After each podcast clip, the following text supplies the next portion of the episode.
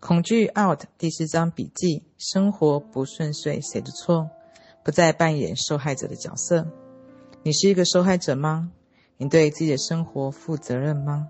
很多人认为自己对自己的生活是负责任的，事实却非如此。什么才是对自己的生活负责？我认识许多人，平时不断地在抱怨，他们对自己的生活负责任吗？一点也没有。这些人在某个程度上来说，都是扮演受害者的角色，他们把自己的力量赋予在别人或别的事情上面。大致上来说，如果你觉得生活毫无意义，就是在扮演受害者的角色，你才是导致生活乏味的罪魁祸首。请注意，我并没有要求你对生活的大小事都要负责，我只是要你相信，你是你生活中所有经历的因。意思就是说，无论生活中发生什么样的事情，你是做出反应的因。负责任的七个大定义：第一，负责任的意思是说，无论你当下怎么做、做什么、拥有什么或觉得什么，都不能怪责他人。你才是自己心中想法的创造者，与别人毫无关系。只有你才能够掌握自己的生活。麦德林说：“过去二十五年，我的生活十分不幸。”这完全是因为我老公的问题。为什么你不选择离婚呢？为什么你不想想他对你的好，而是一直在挑他的毛病？大卫说：“因为担心儿子使我头发都变白了，这完全是我儿子的错。”那为什么你不相信他能够找到自己的方向？为什么你随时要替他善后呢？汤尼说：“我现在这份烂工作动弹不得，这全是景气的错。”那为什么你没有发现，即使就业不景气，还是有人找到工作？你为什么不能在这份工作中创造满足感呢？爱丽丝说：“我一直无法升迁，这完全是我小孩的错。”那为什么你没有注意到其他有小孩的人能够顺利升迁，他们的小孩不也过得很好吗？为什么你不下点功夫去学些工作技能，然后换一份自己喜爱的工作呢？如果我上述的故事道出你的痛处，这是好事，这表示你已经找到哪些方法你需要改进了。有个重点必须记住：当你把生活经历怪罪到外在力量的时候，你就在放弃你所有的力量，因此痛苦、无助和沮丧就会出现。第二，负责任的意思是不要怪罪自己。任何的人事物剥夺你的力量或乐趣，你就会变成受害者。不要让自己变成自己的受害者。有个重点，你必须了解：不管何时处在什么位置，你都必须尽可能的做到最好。既然你已经学会了新的思考模式，开始用不同的角度来看待事物，那你的行为也可能会随之改变。绝不必为自己的过去、现在或未来的行为感到忧郁。这需要一点点时间，必须要有耐心，绝对不要贬低自己。这都不是你的错。没错，你造成自己的不快乐，但也没有必要责备自己。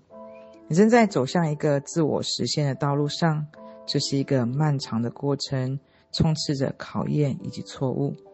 第三，负责任的意思是说，你能够意识到自己何时何处没有负上责任，因如此，你才能够有所改变。我们哀怨的故事百听不厌，我们一直乐于互相自哀自怨，而且认为这是对的。我们付出的代价是失去创造自己快乐的机会。我们一昧的责怪男人没有带给我们快乐。我最终才发现，世上只有一个人可以让我自己快乐，那就是我自己。讽刺的是，只有在完全明白这个道理之后，我才明白第一次沉醉在美妙的恋爱关系里面。现在我知道，当我发脾气的时候，我必须先扪心自问。有没有什么事情本来是自己分内的事情，但我却怪罪他没有替我做？现在的我很快就能够发现问题。有时候我没有处理好的事情，但我却期待他替我收拾。只有我意识到自己的行为的时候，才知道如何改正自己。当我找到改正自己问题的时候，我对别人的怒气就会消失了。这并不是说你没有权利要求另一半满足你的基本需求。被支持的需求，偶尔被照顾的需求。当你没有好好规划自己的生活的时候，不论对方有多关心你或照顾你，其实都无济于事，于事无补。你变成一个无法填满的无底洞。出现在你生活中的男人，即使竭尽所能，也没有办法满足你。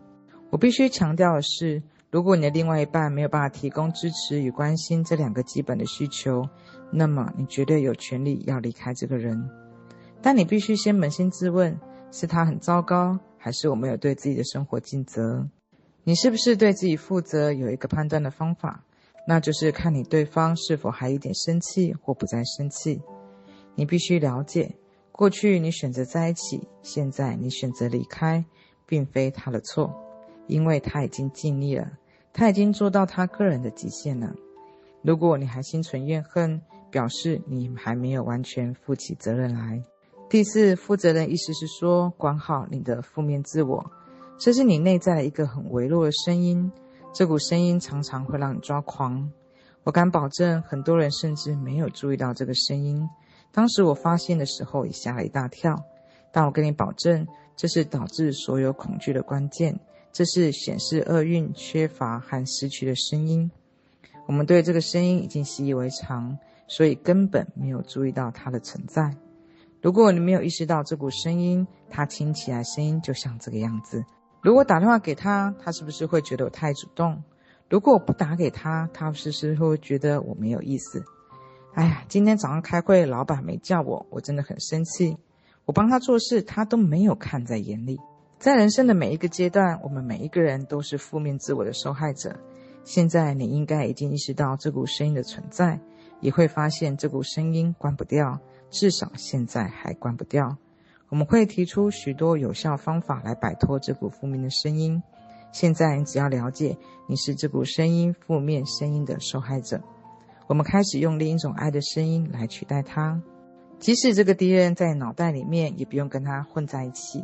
附带一提，一旦摆脱这股声音的负面影响，你就会知道独处乐趣了。第五，负责任意思是说，认清导致你停滞不前的对价关系。一旦了解这层关系，行为就会变得更明智。以下我们举几个例子：真非常讨厌自己的工作，渴望换工作。一旦真认清自己的对价关系，他至少有三个选择：第一，他可以继续工作，继续抱着不幸不放。第二，他可以继续工作，但想办法乐于工作。第三，找一份他满意的工作。在认清其中对价关系之后，他打破困境，找到一个新工作。只要处于受害者角色，他就没有办法突破。一旦他认清自己选择留下来的对价关系之后，而不是因为假如怎么样，他就能够付诸行动。谭雅天生体弱，阻碍了他人生许多想要做的事情。一旦他认知到这层对价关系是他扭转人生的动力，他发现自己体弱多病很可能是自己一厢情愿的结果。于是他做出许多生活上的改变。第一，他开始改变饮食，加入一个健康俱乐部。另一个重要改变是他要求身边的人的态度做出改变，在他健康的时候多关心他，在他生病的时候就冷落他。换言之，就是把健康当作奖励。他开始制定工作目标，并加以实践，即使生病时候也迟迟不懈。他开始实践许多正面的活动，例如运用肯定句，还听一些励志的有声书。当他认清疾病带来对价关系之后，他就可以做出选择。第六，负责任意思是说，找到自己人生目标并付诸行动。想想自己喜欢住在什么环境，就去创造这个环境。想想自己想要跟什么人交往，然后就打起电话跟对方联络。检视一下自己的身体，想要做哪些改变，让自己看起来活力十足。大部分的人都不懂得怎么塑造自己的生活，我们只会接受事实，然后不断的抱怨。你的人生不需要等待别人来替你做任何的事情，你有能力满足自己的需求。只要下定决心，制定清晰的目标，付诸行动，达成目标是迟早事情。第七，负责的意思是说，认清在任何情况下你都有多重选择。新的一天要怎么过，完全操之在我。把窗帘拉开来，让阳光透进来，还是在黑暗中准备，完全由我自己决定。你度过的每一天，你要知道每一刻都是自己选择的感受方式，这非常重要。当人生遭受到不同的境遇的时候，你可以对自己说：“好，我选择。”你要让自己觉得悲惨还是满意？对丈夫发完脾气之后，你选择责备自己，还是和丈夫聊一聊，到底什么事情让你觉得不安？要做什么样的选择，全都在于你。请做出对人生和成长最有意义的选择。以下举出其他类型的选择：你和朋友做了很多的事前活动安排，而朋友却临时不能与你一起出游了，你感觉到很生气。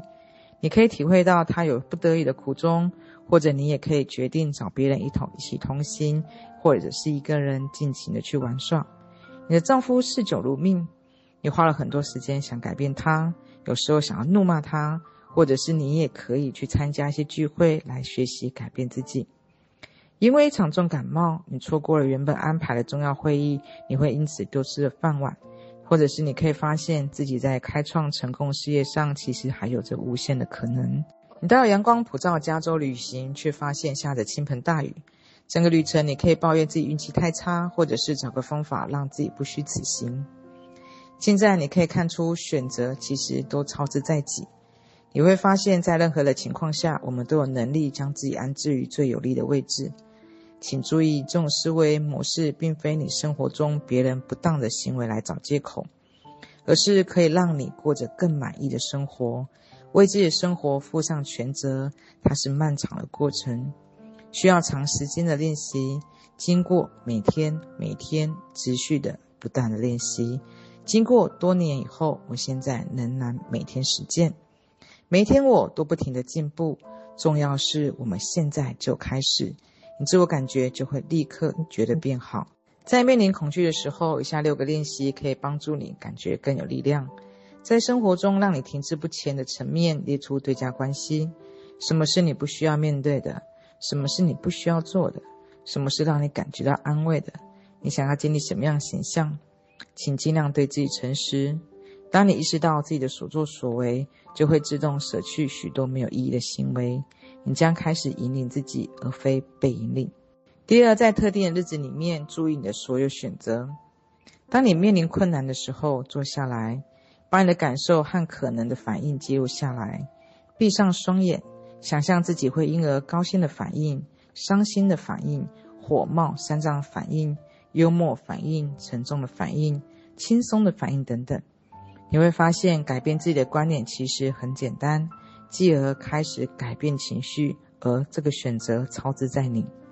每当你感觉到情绪低落，想想是否还有其他选择，把这个练习当做一个游戏。你没有必要自怨自哀，就当做是开始为自己负责任的机会。第三，跟朋友聊天的时候，注意自己谈话的内容，注意自己是不是满腹牢骚。第四，当下沮丧的感受可以转化正面的感受，诸多选择把它列在笔记上。重要是你生气的时候，不要责怪别人，这不是要宽恕别人的行为，只是不要允许别人的行为变成你沮丧的根源。在每一个情况下，至少有三十种选择可以改变你的观点，把它当成一个游戏，改变观点的游戏。找一个朋友一起玩，如果有个成长同伴，会事半功倍。第五，把你本来认为是坏的状况当作是礼物，比如说。如果你对离婚感觉到难过，就把焦点放在在这段婚姻中的优点，以及离婚后的所有好处。比如，我们可以交到新朋友，新的用钱方式，更自由了，更独立了。第六，试着一个礼拜不去评判任何人或不抱怨任何的事情，这是很艰难的任务。你会惊讶多么的困难，你会发现原来平时多么的喜欢抱怨和评判。顺便一提，一旦你开始不再评判别人，你会觉得好像跟朋友无话可说。吐苦水是一种习惯，想办法用正面的习惯来代替。这需要花点时间和心思，但会让你的生活更加的满意，更加的快乐。重复重点，发掘力量的七种方法。第一，当生活中有负面感受的时候，避免把责任推向外力。除了你，没有任何的外力可以控制你的思维或行为。第二，避免责备自己没有把事情做好，你已尽自己的所能做到最好了，你正在努力的发掘力量。第三，觉察自己在何时何地扮演受害者角色，要学习观察自己在扮演什么，拥有什么，做了什么，或感觉什么时候没有把责任负起起来的线索。第四，洞悉你最大的敌人就是你的负面自我。用一个充满爱心的声音来取代这股负面的声音。第五，找出让你停滞不前的对价关系。矛盾的是，一旦你找出其中的对价关系，很快的就会脱离困境。第六，夫思想下自己想要什么样的人生，以及如何实现。不要等着别人替你完成，你只会白等。第七，不论人生遭遇到什么的困境、什么样的情况，在行为和感受上，要意识到自己有许多选择，做出有利于自己的成长、不损自己与他人的选择。